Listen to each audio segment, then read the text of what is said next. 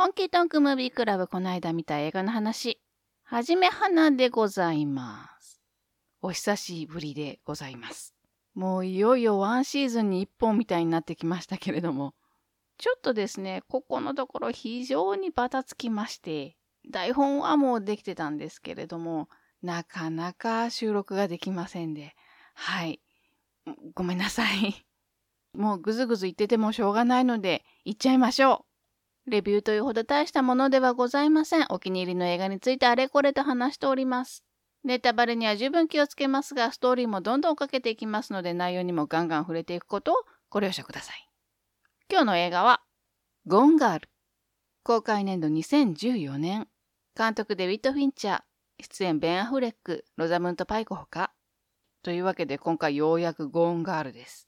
ずっとやりたかったんですよ。関連映画とかでもずっと出したかったんですけれどもね。あの、前にミスリード系の映画をやったと思うんですけれども、その時ももう真っ先に出した映画だったんですけれども、そもそもミスリードって言っちゃっていいのかしらっていうぐらいに、本当に下準備なしで見てほしい映画なんですね。はい、では行きましょう。ニューヨークで出会ったニックとエイミーは以前はお互いライター同士でした。妻のエイミーは絵本作家の娘で、母親が手掛けた大ヒット絵本のモデルでもあります。まあ、いわゆるセレブですね。都会で夫婦二人気楽な生活を送ってましたが、雑誌の売り上げの低迷という時代の流れのせいで二人揃って無職になってしまいます。そこに来て、夫ニックの母親の病気が発覚します。それを機に二人は夫の故郷に居を移すことになりました。しかしそのニックの故郷というのは、まるで時代から取り残されたような地方都市です。ニックは地元に戻って家族と近くなり満足げです。しかしエイミーの立場としては、彼女は都会でしか暮らしたことがなく、そこは誰一人知り合いのいない土地です。そんな状況で夫婦がうまく回るはずもなく、二人の関係は少しずつギクシャクし始めていました。そしてある日突然、エイミーが自宅から失踪してしまいます。人気絵本のモデルということもあって、エイミーは割と有名人です。なので、あっという間に公開捜査が決まります。ニックはテレビの全国放送で捜査の協力を求めるのですが、どうにも彼の行動はおかしい。というのも、妻が行方不明で生死も定かではないという時なのに、ボランティアの人と笑顔で写真に応じたりします。状況は最悪なはずなのに、どうにものんきに構えているように見えて、それが少しずつ周囲の不信感を煽り始めます。さらにはニックの不定も明らかになり、不信感は徐々にある疑惑へと変わっていきます。果たしてエイミーはどこに行ったのか、彼女は無事なのか。はい。この映画の大きなポイントの一つが、人の印象です。誰にでも愛想のいい夫のニックは基本的にいつも人に好かれます。もっと言ってしまえば人に嫌われたことがないというタイプの人です。息を吸うようにという表現をよくしますよね。息を吸うように嘘をつくとか。このニックは息を吸うように人から好かれる所作をするのです。しかし、いつもであれば、あの人いい人ねと言われるその行動の一つ一つが、この状況では人の神経を逆なでします。いやまあそりゃね、奥さん行方不明でもしかしたら死んでるかもしんないのに何を笑顔で初対面の女のインスタの写真に応じてんのよと。この好印象が悪印象へと少しずつ変わっていくという様が映画のかなり重要なファクターとなってたりします。実はこの映画、モデルになった事件があります。それがスコット・ピーターソン事件。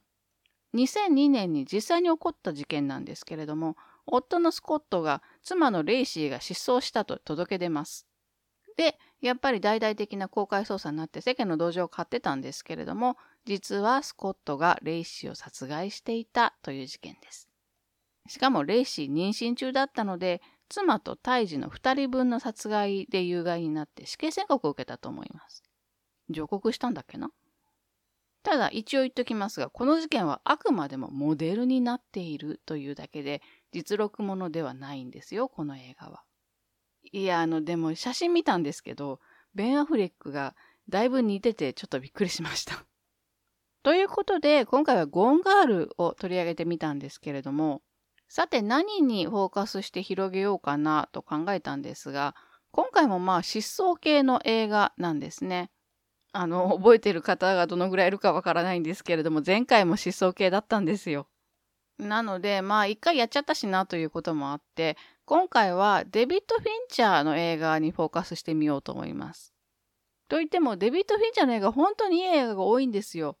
なので、ちょっと全部は、あの、取り上げきれないと思いますので、まあ、初期の方の映画の話をしてみたいと思います。入門編と言いますかね。はい。デビッド・フィンチャーのデビュー作、実はあんまり浸透してないみたいで、ちょっとびっくりしたんですけど、1992年、エイリアン3です。個人的にエイリアンシリーズってその時々の新進気鋭の監督のサンプル1みたいな印象のあのシリーズなんですけれども、初回はリドリー・スコットですよね。で、2代目がジェームス・キャメロンのエイリアン2。これ実はエイリアン2って言うと怒られるらしいんです。エイリアンズっていうタイトルらしいんです。で、3がフィンチャー。ちなみに4はジャンピエール・ジュネです。アメリで一躍一流監督の仲間入りをした監督ですよね。いや、実は、エイリアンシリーズの監督起用にはちょっとした伝統があったらしいんですよ。それが、新人監督であることと、アメリカ人以外の監督であることということらしいんですね。リドリー・スコットはイギリス人だし、ジェームス・キャメロンはカナダ人ですよね。4のジャンピエール・ジュネはフランス人です。フィンチャーだけがアメリカ人。まあこれ理由があって、そもそもその伝統にのっとった監督を起用するはずだったんですね。だから当初候補に上がってたのはフィンランド人だったりとか、ニュージーランド人だったりとかしたらしいんですけれども、なんですけれども、とにかく3はもう監督が全然決まらなかったらしいんですよ。まあ本はできてたらしいんですけど、コロコロコロコロ監督が変わって、もういよいよ時間ない、公開日すぐそこみたいになった時に、急遽フィンチャーにお鉢が回ってきたと。もともとフィンチャーミュージックビデオ畑だったり CM 監督だったりしたらしいんですけどね。じゃあもうアメリカ人だけどフィンチャーで行こうということになったそうなんです。ただ、当のフィンチャーにとってはこのエイリアン3相当しんどい記憶だったらしくて、もう映画監督するぐらいだったら病気になって死んだ方がマシぐらいなことを言ってるぐらいトラウマらしいんですよ。んなんでかっつうと、まあ理由としては一つはシガニー・ウィーバーとバッチバチだったらしいんですね。そもそもシガニー・ウィーバーもエイリアンシリーズもう出るつもりなかったらしいんですけど、まあ偉い人から口説き落とされてというか、いやもうな、なんでも自由に言ってくれていいんで、ぐらいな感じで、そうつだったら、つって、出演 OK したんだけれども、まあ蓋を開けたらピンチャーなんでね。完璧主義の権限みたいな人なので、まあ納得いくまで何度も何度も100回も200回も取り直しするような人なのでね、全然意見なんか通らないし、ちょ話が違うんだけど、みたいにはなったらしいんですよ。まあ、フィンチャーも事前に何の話もせずに、あの、シガニーバを虫まみれにしたらしくて まあ、絶対的な主演女優と関係が最悪だったっていうね。加えて、このエイリアン3かなり評判悪かったんですよ。相当酷評されちゃって、今でもダサ扱いしてる人結構多いんですよ。ん、まあ、宗教観とか死生観とかそういうものを前面に出してる作りになってるんで、まあ、はっきり言って暗いんですね。いや、でもね、全然悪くはないんですよ。あの、ダサくって言ってるのはちょっとよくわからないぐらい、本当にいい映画なんですよ。ただ、それまでのエイリアンシリーズとはかなり毛色が違うというだけで、まあ、ちゃんと見ればフィンチャー色バリバリに出てるっていう、本当にいい作品だと私は思います。あの、ラストとかね、リプリーとエイリアンの、あの、それまでの因縁というか、愛情入り混じった因縁をがギューッと詰め込まれてる感じがして、すごいいい終わり方だったと思うんですけれどもね。まあ、とにかく、フィンチャーはもうあの、エイリアン3以降、映画なんかもう撮らんって言ってしばらく落ち込んでたんですね。で、送られてくる脚本とかもぶん投げたままだったんですけれども、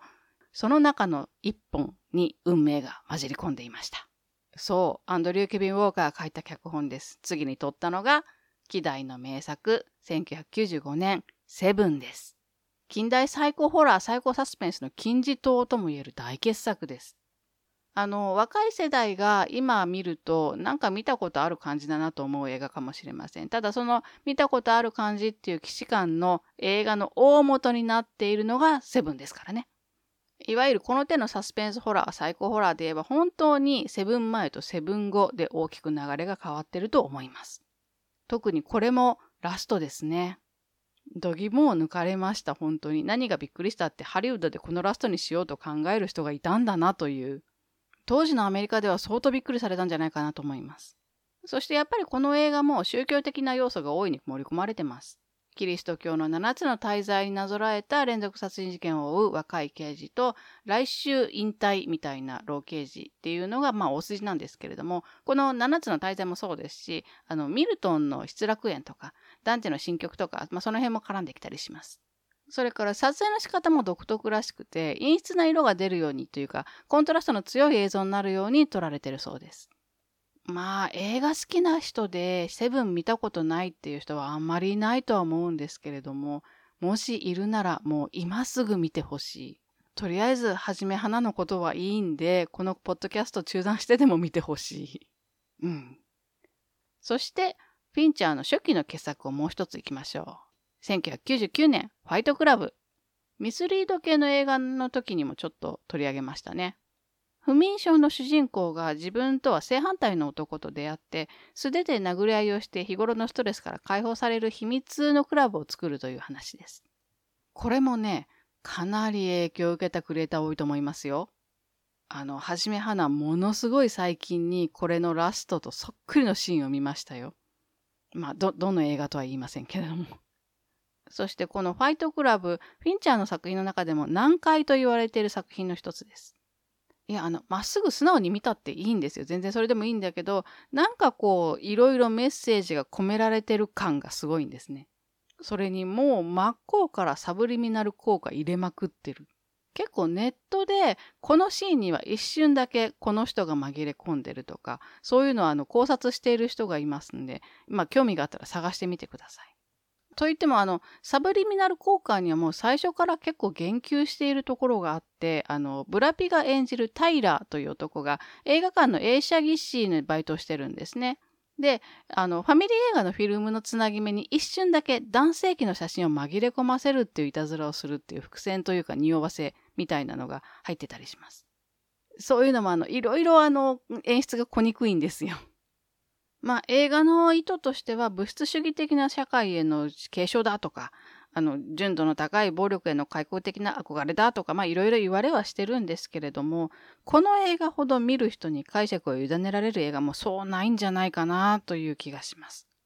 はい、フィンチャー映画もう少し行きましょう。フィンチャー映画の中でも賞レースで一番評価が高かったのが2010年ソーシャルネットワークこれは Facebook の創設者マイク・ザッカーバーグが Facebook 立ち上げた時の、まあ、あの、ごたごたの話。あの、さっき、フィンチャーが納得いくまで何度も何度もリテイクするんだっていう話をしたと思うんですけれども、その有名なエピソードの一つが、この映画の冒頭のシーンです。ザッカーバーグ役のジェシー・アイゼンバーグと当時のザッカーバーグの彼女役になるのかな？ルーニー・マーラーがめちゃくちゃ混んでるパブで喧嘩を、まあ、喧嘩というか言い合いをするっていうシーンから始まるんですねこの映画。ザッカーバーグがヘリクツばっかりこねてルーニー・マーラーに振られるんですけれどもこのシーンを100回近く撮り直してるらしいんですよ。なんかものすごい早口で本当にもうこいつめんどくさっていう話し方と内容の話をザッカーバーグが延々としてるっていうシーンなんですけれどももう確かにこのシーンで心は持ってかれるかなという気はします。この映画の評価がめちゃくちゃ高かった理由の一つとしては何より若い俳優陣の演技が素晴らしかったんですね。個人的にはアンドリュー・ガーフィールドあの共同設立者のエドワルド・サベリンでしたっけ？の役をしてるアンドリュー・ガーフィールドがめちゃくちゃ良かったような気がします。